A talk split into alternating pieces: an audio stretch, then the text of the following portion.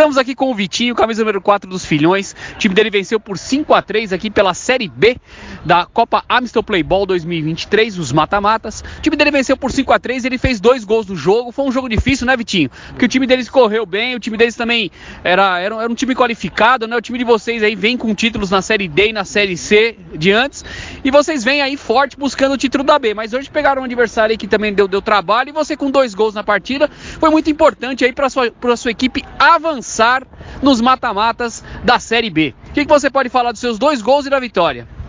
Ah, uma vitória importante, né, pra gente, que, que vem de dois, dois, três títulos, se eu não me engano. E com o elenco quebrado hoje, infelizmente, não veio todo mundo. E graças a Deus saiu com essa vitória, eu pude fazer dois gols para passar de fase.